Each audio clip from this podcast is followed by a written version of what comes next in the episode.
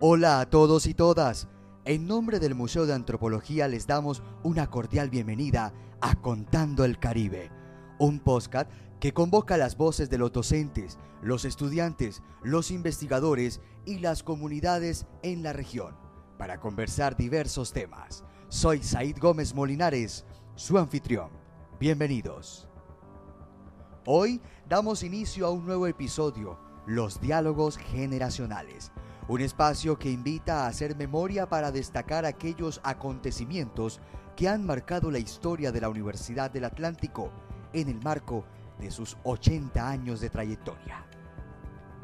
En este primer capítulo nos acompaña el profesor Néstor Martínez Celis de la Facultad de Bellas Artes y la estudiante de noveno semestre del programa de Artes Plásticas de la Universidad Eli Luz Shaikh Larranz, integrante del semillero de teoría del arte, arte y pensamiento, arte y calle. Juntos conversarán desde sus propias experiencias acerca de la historia y la importancia de Escuela de Bellas Artes en el escenario artístico de la ciudad y el Caribe colombiano. Sean todos y todas bienvenidos.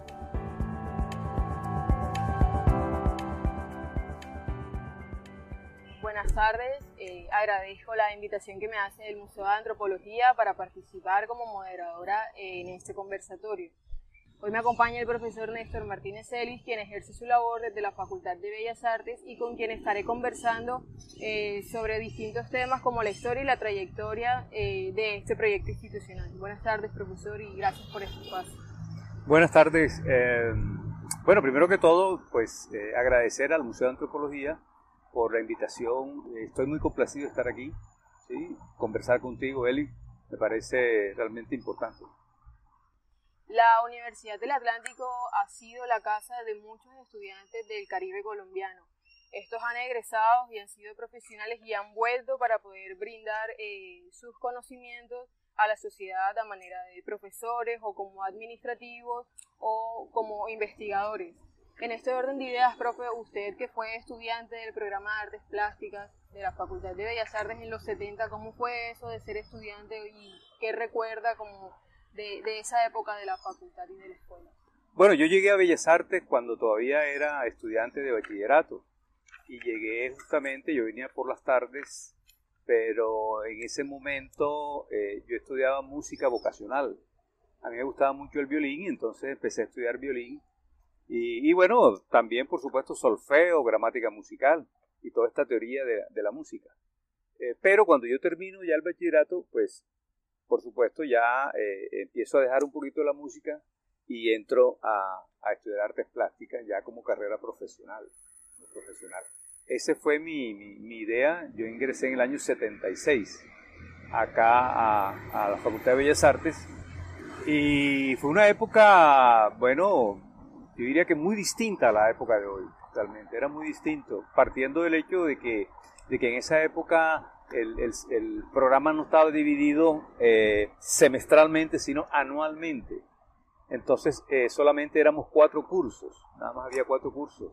inicialmente, que era de primero, eh, el, primer año, el segundo año, tercer año, cuarto año y después se vinculó el quinto año. Pero, pero éramos realmente pocos y éramos pocas, pocos estudiantes en esa época pero era la escuela, era una escuela todavía. era, era, en ese momento, en ese momento se llamaba por tradición Escuela de Bellas Artes, pero ya, ya eh, como tal había dejado de ser escuela independiente y eh, pertenecía a la Universidad de Atlántico. La Escuela de Bellas Artes se fundó en el año 39, por una ordenanza departamental, la número 70, me acuerdo muy bien. Pero ya en el, en eso fue 1939 y en el, mil, mil, eh, en el 1946 se crea la Universidad del Atlántico. Entonces, eh, el secretario de Educación eh, departamental anexa la Escuela de Bellas Artes a la Universidad del Atlántico. Entonces ya deja de ser escuela independiente, como nació inicialmente. Escuela de Bellas Artes con dos, dos programas básicos, que era el programa de del Conservatorio de Música y eh, la Escuela de Pintura. Claro, a cargo de eh, este director que se llama Alfredo Gómez Surek. Correcto, pero eso fue posteriormente porque eh, eso fue en el año 79 cuando Bellas Artes se elevó a la categoría de facultad. En el año 79 hubo una reorganización de la Universidad del Atlántico y dentro de esa reorganización estuvo de que, de que los programas de Bellas Artes se elevaran a la condición de facultad. Entonces el primer, el primer decano de esa facultad fue el maestro Alfredo Gómez Surek, que, era un intelectual muy importante aquí en Barranquilla, fue un intelectual muy importante en Barranquilla y se conocía mucho como pianista, porque él había estudiado piano en Francia, pero él también estudió, eh, él fue ingeniero químico. O sea, la profesión, la profesión de él, como, como, se estilaba en ese momento de, que, de que era un profesional, era ingeniero químico pero había estudiado piano en, en, Francia y se conocía más como pianista. Pero también él eh, hacía pinturas, también pintaba algunas cosas y también hacía poesía. O sea que era un intelectual realmente, eh, yo diría que un intelectual renacentista, podríamos decir. Sí, porque, porque justamente cultivó varias, varios campos del arte y de la cultura. Claro, era un hombre polifacético y en ese momento también como que tenía un papel fundamental en, en esa transición que fue la, escuela y la facultad. Correcto. Pero creo que hay algo que es, yo sí puedo resaltar, por lo menos en esta época en la que yo estoy siendo estudiante, ya es una, una carrera o son varios programas que están mucho mejor organizados y que por tanto constituyen una identidad artística diferente a su época de transición. ¿Usted podría resaltar más o menos cuáles eran esos rasgos identitarios que se dieron en esa época? Eh, en esa época éramos muy pocas personas realmente. En mi época de estudiante ingresábamos, si ingresamos 20 estudiantes al primer semestre eran muchos. Y si terminaban 5 estudiantes, se graduaban 5 también eran muchos, realmente. Por ejemplo, en mi caso, yo me gradué en el año 80 y, y el único, yo fui el único que me gradué de los 20 iniciales que ingresamos. Y éramos una familia interesante porque había mucha comunicación entre los de música y los de, y los de, y los de pintura. Porque antes se, se llamaba mucho la denominación muy fuerte era pintura. Es más, se, después empezó a llamarse pintura y artes plásticas. Cuando, bueno, las artes plásticas incluyen la pintura. Entonces, eran unas denominaciones extrañas, pero yo diría como que muy populares, no, tan, no tan académicas. En una, época, en una época se daba el título de idoneidad en dibujo. Idoneidad en dibujo. Pero ya cuando vino la etapa profesional, sí, este, eh, se hicieron las tareas administrativas para que el Ministerio de Educación diera el título de maestro en artes plásticas. El maestro de artes plásticas se empezó a dar a principios de los años 70, más o menos. Creo, que en el creo que en el 72 ya se daba eh, el, cartón de maestro en artes plásticas como carrera profesional. Y en el 79, como usted decía, ya se elevó a la condición de Facultad de Bellas Artes. Entonces, eh, volviendo a, a la pregunta inicial, eh, eran muy, son muy distintos en aquella época de los 70 a la época de ahora. Han pasado más de 40 años, mucho más de 40 años, 45 años han pasado. Y ha cambiado bastante. Hoy son cinco programas, en aquella época eran dos. Hoy, hoy es semestralizado, en aquella época era anualizado. Hoy, mm, hoy pueden perfectamente graduarse 10 eh, muchachos de artes plásticas. Perfectamente, 10, 12, hasta 15 se han graduado en aquella época se graduaban 3, 4, 5, 6, en fin. Pero yo diría que, que algo muy distinto es que la pasión por el arte se tenía más en aquella época. En los estudiantes, yo me doy cuenta que, que decir, no sé por qué yo fui, esto te lo digo, no sé si es porque yo fui estudiante y era muy apasionado por el arte, pero siento que en el pasado había mucho más pasión por el arte. O quizás, de pronto podríamos decir, dado las condiciones que había en aquella época que eran, que eran de mucha más carencia de las que hay hoy, si, hoy, si hoy es bien cierto que, que los programas de la Facultad de Bellas Artes no están funcionando como deberían funcionar, ¿sí? con toda la dotación académica que, que, se necesita, con todo el nivel académico elevado que se necesita, eh, eh, pero que bueno, pero que funcionan bien. Eh, en aquella época el funcionamiento era, era realmente, había muchas carencias. Y, y los que estudiamos, estudiamos era porque teníamos amor por el arte, que teníamos una gran pasión por el arte. Por eso es que veníamos aquí desde, la, desde las siete y pico de la mañana ¿sí? y nos íbamos a las ocho de la noche. Eh, eso, era, eso era diario, todo, hasta los sábados también veníamos aquí a trabajar, nos encerramos en esos talleres a, trabajar, a trabajar. La producción era mayor, la producción de obra era mayor de la que uno ve en este momento ahora. Claro, lo que pasa es que, es que de pronto también los intereses, hoy en día los intereses son, son, abarcan muchas más cosas en términos de la cultura. En aquella época estábamos totalmente metidos en que queríamos ser justamente artistas y básicamente pintores. Pues sí, creo que es ahí donde como que está la, la diferencia, no creo que se trate de que eran mucho más interesados, sino que sus prácticas, como estaban más direccionadas hacia lo técnico, que requería mucho más tiempo, de pronto se podía ver interés, pero las prácticas que están en la contemporaneidad son completamente diferentes. Claro, sí, sí, sí, ha cambiado muchísimo el arte, claro. Pero yo me refiero a lo de pasión. Eh, lo que pasa es que de pronto son épocas también que se viven. En esa época se vivió de una manera mucho más romántica. Eh, en esa época eh, uno se sentía de vanguardia y el hecho de sentirse de vanguardia, de estar a la vanguardia, era algo muy, muy apasionado, de mucha pasión, de mucha emoción. Y entonces eso, eso implicaba que uno tenía que hacer mucho sacrificio. Y el, el, hacer sacrificio no era, es decir, no era algo contrario, sino era a favor. era algo benéfico no era algo malo, el, sacrificio que uno hacía no era, no, era malo como lo puede entender muchos muchos estudiantes de hoy, por ejemplo, ¿sí?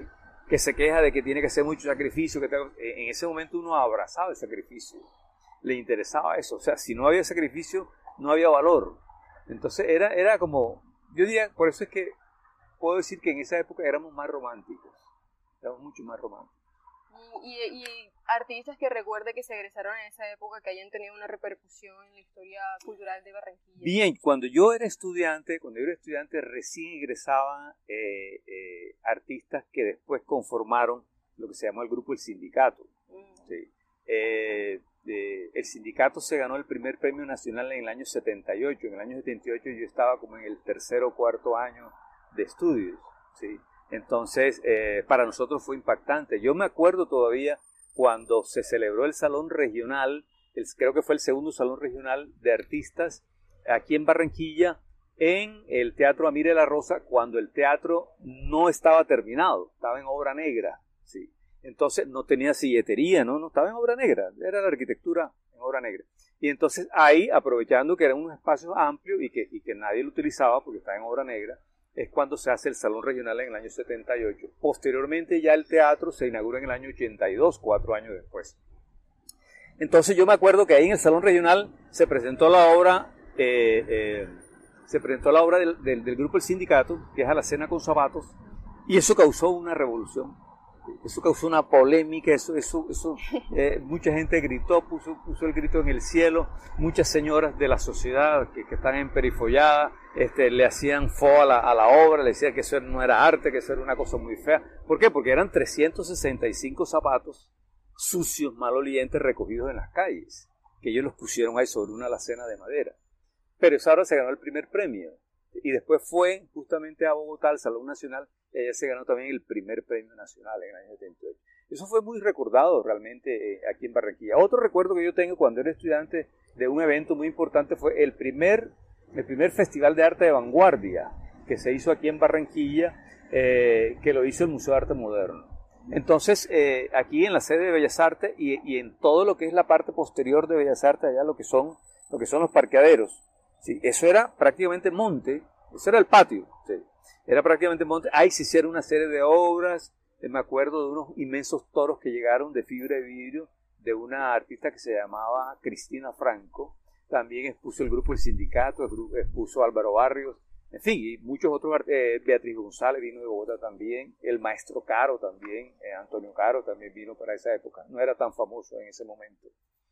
Y, me acuerdo de ese evento que fue muy, muy impactante pero el museo todavía no existía. Era cuando estaba la idea de que fuera la, aquí. Ese, eh, lo que pasa es que en esa época, en esa época, aquí también en Bellas Artes, cuando yo fui estudiante, pero un poco antes, eh, se puso la primera piedra del Museo de Arte Moderno de, mm. de Barranquilla. Esa, se llamó la primera piedra, que fue algo simbólico. ¿sí?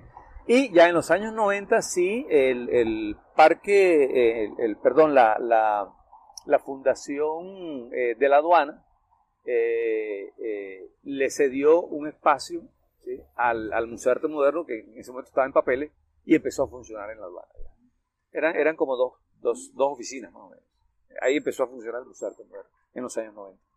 Yo creo que son muchos los aportes que ha hecho la Facultad de Bellas Artes a, a sí, al desarrollo cultural de la ciudad, eh, desde sus profesores, desde sus egresados y desde sus estudiantes, eh, que desde, su lugar de enunciación fortalecen las dinámicas eh, de las diferentes disciplinas, no solo acá desde la academia, sino también desde la calle y desde la vida cotidiana. Sin embargo, el programa tiene sus altos y bajos, y en ese sentido yo quería preguntarle ¿cuáles considera usted que han sido las dificultades que ha tenido desde el momento en el que usted empezó su labor como docente? Y la otra pregunta es, ¿cuáles considera usted que son las fortalezas que ve para poder visionar el futuro del programa de artes plásticas y de la Facultad de Bellas Artes en general? Bueno, el, programa ha tenido, me, gusta mucho esa expresión que tú dices, altos y bajos, eh, porque el, el programa ha estado atado a la Universidad Atlántica entonces nosotros sabemos realmente cuál es la situación de la universidad pública en Colombia. El principal problema de la universidad pública en Colombia es el presupuesto. Siempre los gobiernos de turno, que han sido liberales y conservadores, casi siempre han estado negando un buen presupuesto para la educación pública en Colombia. Y de hecho, justamente todas las universidades se ven abocadas en algunos momentos a, sufrir una serie de, de, carencias, justamente porque no tienen el presupuesto eh, adecuado. Hasta ahora, el movimiento estudiantil eh, ha, tenido una, ha librado una lucha muy importante y hasta ahora es que se ha, se ha, se ha obligado más bien a, los gobiernos, eh, el pasado gobierno y el actual, se han obligado a que se incremente en buena medida ese presupuesto a la educación. Sí, entonces, eh, pero en, el pasado ha, habido luchas estudiantiles también y han habido muchos muertos también en, esas luchas eh, y siempre se ha luchado por eso y se han logrado algunas reivindicaciones. Entonces, eso va ligado justamente a eso, al presupuesto de la Universidad Atlántico. Entonces, la Escuela de Bellas Artes, el programa de artes plásticas, como uno lo visiona en el conocimiento que uno tiene de ese programa, como uno lo visionaría en su estado ideal, realmente nunca lo hemos tenido. Yo conozco en otras partes del mundo programas de artes plásticas, academias de arte, y son unas academias con una dotación maravillosa. Los espacios inmensos, grandísimos, con buenas dotaciones. Pero, pero acá no hemos tenido esa dotación. Algunas veces logramos algún dinero y se dota bien, por ejemplo, un taller de fotografía. Posteriormente se después de muchos años de lucha se logran comprar unas máquinas ¿sí? Eh, para grabar, para grabado. Eh, en fin, ¿sí? pero, pero eso se va logrando así poco a poco con, con, muchas dificultades. Pero el programa ha funcionado y el programa ha dado sus frutos importantes. Y en ese sentido yo pienso que el futuro del programa de artes plásticas está en que se conecte mejor con todas las realidades, no solamente de la región, de la cultura de la región caribe, sino también nacional de toda Latinoamérica y de todo el mundo globalizado. En la medida en que el programa se conecte muy bien con todas esas manifestaciones artísticas que se dan aquí y en otras partes del mundo, el programa estará, por supuesto, proporcionando y produciendo ¿sí? Eh, un buen, unos buenos egresados, un buen producto que es el egresado. Eh, mm, hoy es mucho más fácil de hacer arte que en el pasado porque en el pasado era más difícil porque el arte del pasado estaba muy ligado a fórmulas y a ciertos y determinados materiales, hasta el punto que se hablaban de los mejores papeles. Entonces, si uno no tenía un buen papel, por ejemplo, un papel fabriano que venía de Italia, entonces el dibujo que uno hacía no tenía tanto valor si tú lo hacías en una hoja de papel periódico. Entonces siempre el comprador decía, no, yo, me, interesa más este papel fabriano que, el papel periódico. Cuando sabemos nosotros que lo interesante no está en el papel, sino realmente en la expresión que le da eh, el artista al lápiz para hacer un buen dibujo. Hoy no, hoy, tú puedes hacer, tú puedes hacer un buen dibujo artísticamente muy bien hecho en la arena. ¿sí? Y la fotografía de ese, de ese, dibujo, que es efímero, porque está hecho en la, la fotografía de ese dibujo efímero eh, va, puede tener una gran repercusión artística. Entonces, hoy es mucho más fácil desde ese punto de vista de materiales que en el pasado. Yo me acuerdo que en el pasado eh, algunos, algunos estudiantes eh, llegaban casi llorosos a la clase de pintura porque no habían podido conseguir la tela ni el bastidor. Porque era cara la tela y el bastidor en esa época. Entonces, entonces los profesores le decían, no, no, si, si, si yo le estoy enseñando es pintura al óleo sobre lienzo. Si usted no se consigue el, el material del óleo y no se consigue el lienzo, pues ¿cómo le voy a enseñar? Yo no le puedo enseñar sobre papel, es sobre lienzo. Entonces, eh, eh, habían esas dificultades. Hoy, hoy es otra cosa distinta.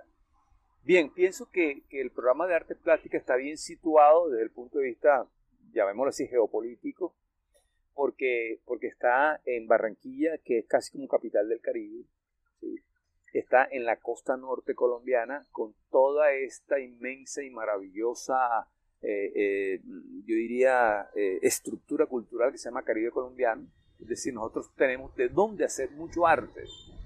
Con, con la riqueza de nuestra cultura es decir, es la base fundamental para hacer muy buen arte. Entonces, e, ese es un privilegio que tenemos nosotros acá. Eso hace que el programa eh, a futuro ¿sí? tenga una muy buena proyección y que eh, así como eh, en, cierto tiempo el programa de artes plásticas de Barranquilla ha contribuido al desarrollo del arte colombiano, por ejemplo, con, con, el caso que te hablé ahorita del grupo El Sindicato, o con el caso de Obregón, por ejemplo, que fue un director nuestro acá, eh, que cuando estaba haciendo, cuando era director, pintó un famoso cuadro aquí en Barranquilla que se llamó Violencia en el año 62 y que con ese cuadro lo envió al Salón Nacional, el 25 Salón Nacional, y se ganó justamente el primer premio. Entonces, ese es una, un aporte enorme, podríamos decir, de nuestro programa de artes plásticas a las artes nacionales, a la historia del arte nacional. Eh, y así, eh, egresados nuestros, eh, estudiante nuestro como fue Álvaro Barrio, que primero fue estudiante de aquí, después fue profesor, aunque Álvaro Barrio se graduó de arquitecto en la Universidad del Atlántico. Pero, pero, pero no, no ejerció la arquitectura, sino se dedicó a ser artista. Eh, otros grandes nombres, por ejemplo, como egresados nuestros, Delfina Bernal, que egresó aquí también, importante.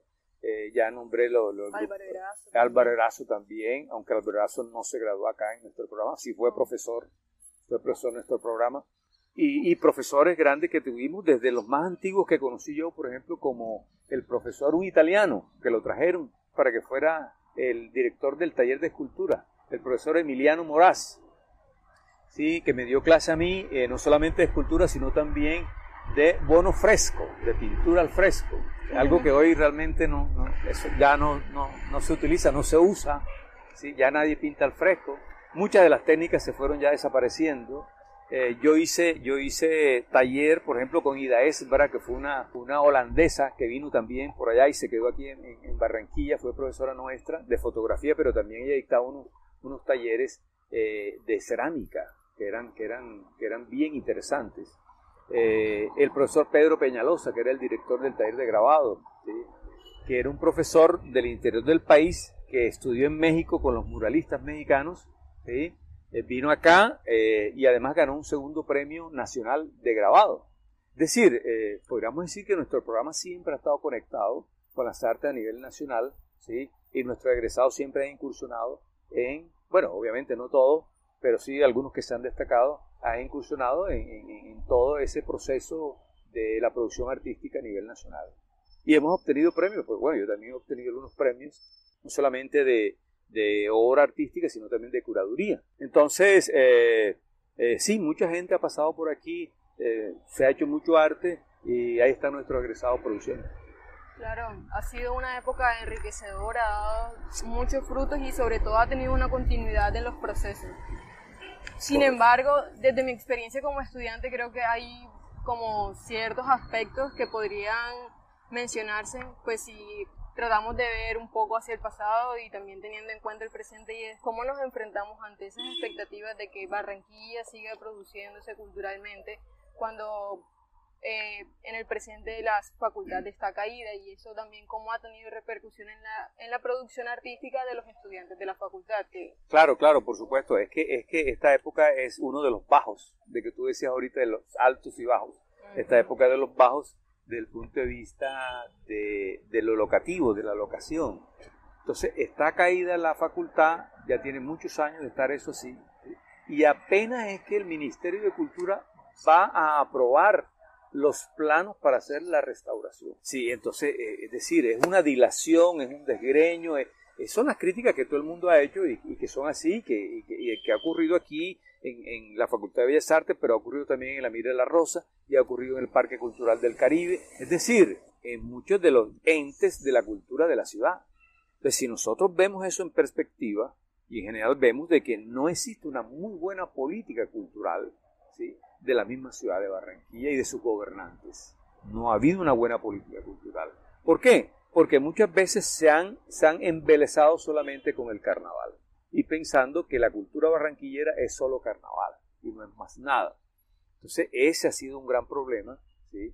Se han descuidado su, patrimonio histórico, su patrimonio arquitectónico, se ha descuidado. Entonces eso lo hemos sufrido nosotros. Eso lo hemos sufrido nosotros, lo seguimos sufriendo.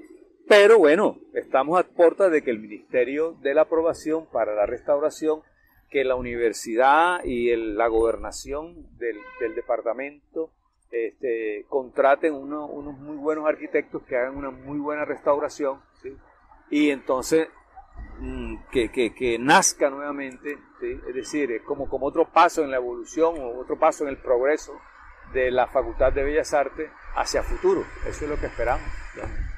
Me parece que es un tema que podríamos seguir conversando, sin embargo, creo que este, Pero se agotó el tiempo. momento se nos agotó el tiempo.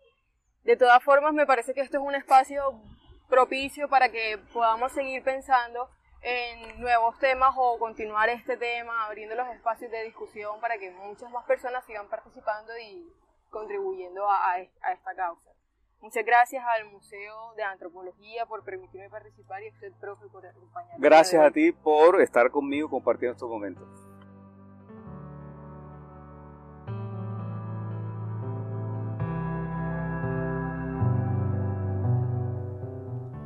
Hasta aquí este primer capítulo de los diálogos generacionales en el marco de la conmemoración de los 80 años de la Universidad del Atlántico. Los invitamos a seguir sintonizando para escuchar otras voces y muchas más historias acerca de nuestra alma mater. Pueden seguirnos por nuestras redes sociales en Instagram y Facebook como Museo Magua. A todos y todas, nos vemos en la siguiente emisión de Contando el Caribe.